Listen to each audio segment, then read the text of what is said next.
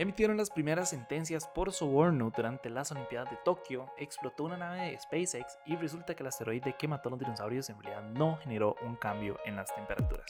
Esto es primero lo primero. Un podcast diario no pasa nada con todo lo que tenés que saber para empezar el día. Recuerden que pueden escucharnos de lunes a viernes a las 6 de la mañana en su plataforma de podcast preferida. Y lo primero que quería contarles es que oficialmente se emitió la primera sentencia vinculada a los presuntos sobornos por las Olimpiadas de Tokio 2020. En específico, se condenó a dos años y medio de prisión a Hironori Aoki, de 84 años, expresidente de la cadena nipona y patrocinador oficial de las Olimpiadas, Aoki. A la firma se le está acusando de sobornar con un total de 28 millones de yenes, que suena como mucho, pero en realidad son 209 mil dólares, más o menos, que igual es mucha plata, a Haruyuki Takahashi, miembro del comité organizador de los juegos. A cambio, él le permitiría que su marca se convierta, o bueno, se convirtiera en uno de los patrocinadores del evento y también le otorgarían contratos de licencia para toda su mercadería. Entonces, desde diciembre del año pasado, cuando se llevó a cabo el primer juicio, Aoki admitió todas y cada una de las acusaciones. Todo esto, toda esta investigación en realidad nació luego de que se detectara una serie de pagos que supuestamente se le hicieron a Takahashi, quien obviamente hasta este momento ha negado una y otra vez las acusaciones y por el contrario ha dicho que en realidad fueron bonos por una consultoría. ¿No les parece curioso que todas las veces que hay un caso de corrupción siempre es como por algún tipo de consultoría o ellos intentan pasar los pagos por consultoría? Como que como que ese cuentito ya no, ya no calza, ¿verdad? Pero sí, en total hay cinco causas abiertas por la supuesta red de sobornos y tráfico de influencias que involucran a cinco empresas y 15 personas. Obviamente, como son tantos, no se los voy a, a mencionar, pero entre los acusados hay y van desde, no sé, por ejemplo, altos directivos de editoriales, gente de agencias publicitarias, incluso el hermano de Aoki, Takahisa, también está involucrado. En el caso de Takahisa, a él se le impuso una condena de un año y medio de prisión, suspendida a tres años de libertad condicional. Supongo que eso pasa cuando uno tiene plata, ¿verdad? No termina en la cárcel. Este es uno de los tantos casos de corrupción que hay en torno a las Olimpiadas y en realidad creo que en general a los deportes. Creo que,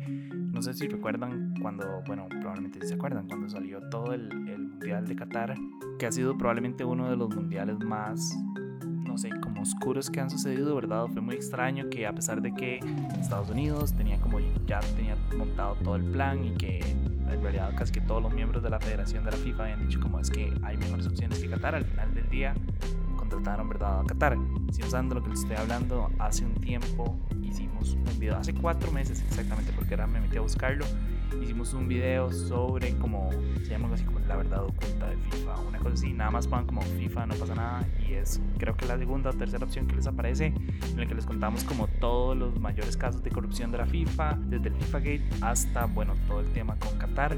Comenzamos con Avalanche, que es como de los primeros o de los presidentes más importantes de la FIFA, pasando a Sepp o sea, es realmente como una línea temporal de, todas las acusaciones que, o la mayoría, las más grandes que se han dado dentro de la FIFA. Entonces explicamos como toda la parte de corrupción dentro de la FIFA. Y les cuento esto porque recuerdo que uno de los comentarios que más me llamó la atención decía algo así como que en todos los eventos o en... Sea, lo que él dijo fue como, esto no es nada nuevo, lo cual siempre me parece raro los comentarios como intentando hacer como más pequeñas las causas. Dijeron, entonces él dijo algo así como, esto no es nada nuevo eh, y en todos los deportes o en todos los eventos en los que se mueve plata, la gente siempre busca cómo lucrar. Y eso me pareció muy, muy curioso, ¿verdad? Y él decía como, es que el, el, el deporte es corrupción, porque y nada más es cuestión de sentarse a ver cuánta plata mueve un evento mundial, como por ejemplo las Olimpiadas o, ¿verdad? No sé, tal vez el ejemplo más grande es el, el, el Mundial de Fútbol, que es el evento más grande deportivo del mundo y de la historia y es el que más plata mueve y más personas mueve. Cuando uno se sienta y ve como todo esto, entiende por qué la gente pues, se deja influenciar y la gente se deja como llevar por todo este dinero que está pasando. Porque a fin de cuentas, si yo veo que está pasando un millón de dólares sin supervisar, yo sé que de, pues si tomo unos dos mil dólares por ahí, unos dos mil dólares por allá, otros cinco mil por acá, es muy probable que nadie lo note. O si lo notan, y también no les va a importar, porque a fin de cuentas, probablemente todas las personas, o la mayor parte, bueno, no, en realidad no. Hay un grupo dentro de la corporación que igual está lucrando a partir de un evento privado. Entonces, sí, en realidad no me asombra las acusaciones de, de, los Juegos Olímpicos de Tokio fueron unos juegos súper controversiales. Ahorita no, no recuerdo por qué, pero me acuerdo que habían, hubo como ciertas situaciones y detonantes y ciertas como red flags ahí en cuanto a, a las Olimpiadas de Tokio, pero sí, oficialmente tenemos la primera sentencia de una de las tantas investigaciones alrededor de todas estas Olimpiadas.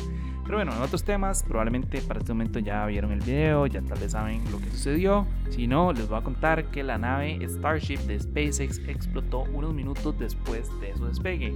Este cohete es el más potente del mundo con una longitud 88 metros y está diseñado específicamente para transportar cargas pesadas de la órbita terrestre a la Luna realidad este era su primer vuelo de prueba. No, en realidad intentaron hacer el, el, vuelo de prueba hace unos meses, pero hubo una situación, entonces decidieron moverlo. Y ahora sí, era su oficial primer vuelo de prueba. Y en el momento que alcanzó las 23 millas de altura, pues comenzó como a tambalearse. Si han visto el video, ahí, lo, ahí pues se nota que se empieza como a tambalear. Y luego, en cuestión de segundos, el cohete pues explotó. Ahora uno debe estar pensando, wow, invertí una gran cantidad de dinero en ese cohete y lastimosamente no, no funcionó. Yo estaría enojado, ¿verdad? Pero bueno, salió Elon Musk a decir que en realidad las probabilidades de alcanzar la órbita eran menos del 50% y que por eso en realidad esta prueba no es un fracaso y más bien que tuvo resultados muy positivos y que lograron como investigar y eh, entender un poco cómo funciona este nuevo cohete. De hecho, SpaceX publicó un comunicado en el que se lee, y aquí cito, que una prueba como esta, el éxito se mide por cuánto podemos aprender, lo que informará y mejorará la probabilidad de éxito en el futuro a medida que SpaceX avanza rápidamente en el desarrollo de Starship. Por el momento, y esto es lo que me parece un poco más raro, al menos para el momento en el que yo estoy grabando, todavía no habían reportado, no se había brindado como una razón específica del por qué falló el cohete, pero dijeron que sus ingenieros van a seguir analizando todos los datos y van a seguir como buscando hasta encontrar una respuesta y que ya están pues planificando cuándo iban a hacer la siguiente prueba de vuelo. Creo que es en un, creo que la idea es hacerlo con un par de, de meses, pero no sé, habrá que ver y creo que al final de cuentas el negocio aeroespacial es así de dinámico y es así de, de, inestable. En realidad, en cualquier momento puede suceder este tipo de cosas. Por dicha, esta nave no estaba, no era, no era tripulada, o sea, no habían seres humanos dentro, pero di, siempre hay un 50 por 50 de probabilidad de que las cosas salgan bien, de que salgan mal. No sé si recuerdan ahora cuando la NASA mandó este cohete, ah, se me olvidó el nombre, pero bueno, que lo intentaron mandar como cuatro veces y primero había una fuga y luego que la tormenta, no, primero era una tormenta, luego fue una fuga, luego fue otra vara, o sea, intentaron hacer el lanzamiento cuatro veces y no lo habían logrado. Eso es, es parte de toda esta industria, pero sí, dicen que si uno invierte en grande también existen las posibilidades de perder en grande, entonces nada más, no sé, supongo que ahí lo más como que no le debe doler mucho tampoco en el bolsillo perder un, un, cohete, pero igual no deja de ser un gasto bastante importante. Pero nada, espero que al final de cuentas sí llegue a funcionar. O sea, no es un cohete que va a ser exclusivo para SpaceX, también se va a utilizar para misiones de la NASA, para poder investigar, para poder enviar materiales a la Luna, etc. Entonces creo que podría llegar a ser un avance bastante importante para, la, para el futuro de la exploración espacial, o bueno, en este caso no sé, universal, me gustaría llamarlo. Y nada, para cerrar, según un estudio publicado en la revista Geology, el asteroide que mató a los dinosaurios en realidad no desencadenó un invierno nuclear. Ya les voy a explicar. Es que por mucho tiempo se creyó que luego de que cayó el asteroide, ¿verdad? Y mató, que no mató a los dinosaurios, lo que sucedió fue que una gran cantidad de polvo y suciedad se, como que, no sé, se acomodó, ¿verdad? En la atmósfera, tapando casi que por completo el sol, lo que hizo que las temperaturas globales descendieran, o sea, que se desencadenara como una especie de invierno. Pero según este nuevo estudio, eso no fue lo que pasó. Entonces, acá quedó la duda gigante entonces qué fue lo que pasó. Ya ver, en realidad este estudio no da la respuesta como directa de qué fue lo que pasó, nada más ellos lo que hicieron fue como analizar bacterias fosilizadas, encontraron un grupo de bacterias que estaban fosilizadas y se dieron cuenta que sus paredes celulares no habían cambiado. Yo sé que ustedes están preguntando qué tienen que ver las paredes celulares con todo esto. Resulta, y aquí vamos a hacer una pequeña lección de biología, resulta que cuando hay un cambio de temperatura, las paredes celulares de las bacterias se engrosan o se adelgazan dependiendo del cambio. Entonces, por ejemplo, si hace mucho calor, entonces las bacterias se adelgazan. Si está haciendo mucho frío, las,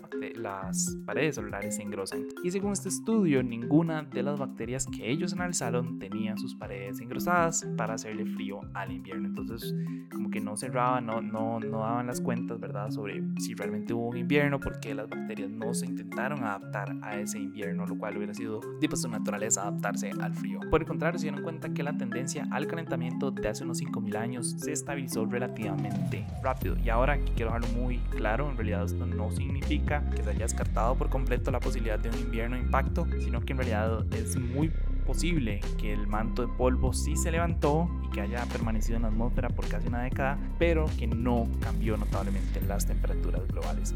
Y esto siempre me ha parecido muy gracioso, ¿verdad? Porque cada vez que hablamos del asteroide que choca contra la Tierra, como que uno se imagina esta escena de dinosaurios, la película de Disney, donde cae y hay como un mar de fuego y todo se quema, ¿verdad? Y en realidad, pues pegó en la península de México, pero eso no significa que automáticamente mató a los, a los dinosaurios que estaban, no sé, por ejemplo en Asia, ¿verdad? De hecho, el, el artículo donde, donde lo leí, ellos hablaban y decían como es que no es que todos los dinosaurios están congregados debajo del asteroide. No fue que los mató como en el impacto directo, sino que obviamente tuvo consecuencias en la Tierra y en su funcionamiento que llevaron eventualmente a que murieran los, eh, los dinosaurios. Y entonces la teoría, que es esta que le estaba mencionando, lo que, lo que dice es que cuando las temperaturas bajaron, o sea, como que hubo una gran capa de de polvo y de tierra que tapó el sol, las temperaturas bajaron, eso hizo que muchas de las plantas y los insectos que pues, necesitaban del sol para vivir murieran y pues eventualmente hizo que los dinosaurios también se quedaran sin una parte bastante importante de su alimento, cual llevó eventualmente a su extinción. Entonces, sí, en realidad creo que no es lo que siempre hemos pensado, creo que es una teoría muy interesante también, pero al final del día nada más es eso, una teoría. Pero bueno, eso fue todo por hoy. Su apoyo hace posible primero lo primero. Recuerden que pueden apoyarnos en patreon.com slash no pasa nada oficial. Y para los que nos están escuchando por Spotify, quería preguntarles, ¿ustedes creen que alguna vez vivamos en otro planeta? Sí o no, creo que hay ciertos avances en este momento que podrían eventualmente llevarnos a un nuevo planeta. Creo que ni ustedes ni yo lo vamos a vivir. Tal vez, como mucho, lograremos vivir no solo el regreso del ser humano a la Luna, sino que la llegada a Marte. Pero definitivamente no creo que ninguno de nosotros tenga la posibilidad de irse a vivir, no sé, Júpiter o Saturno o, lo que sea. No creo que no creo que seamos tan dichosos. Pero no sé, déjenlo ahí en el poll. Y nada, de nuevo muchísimas gracias. Feliz lunes. Espero que lo hayan pasado súper bien este fin de semana. Espero que hayan podido descansar. Y nada, feliz semana. Por allá. Chao.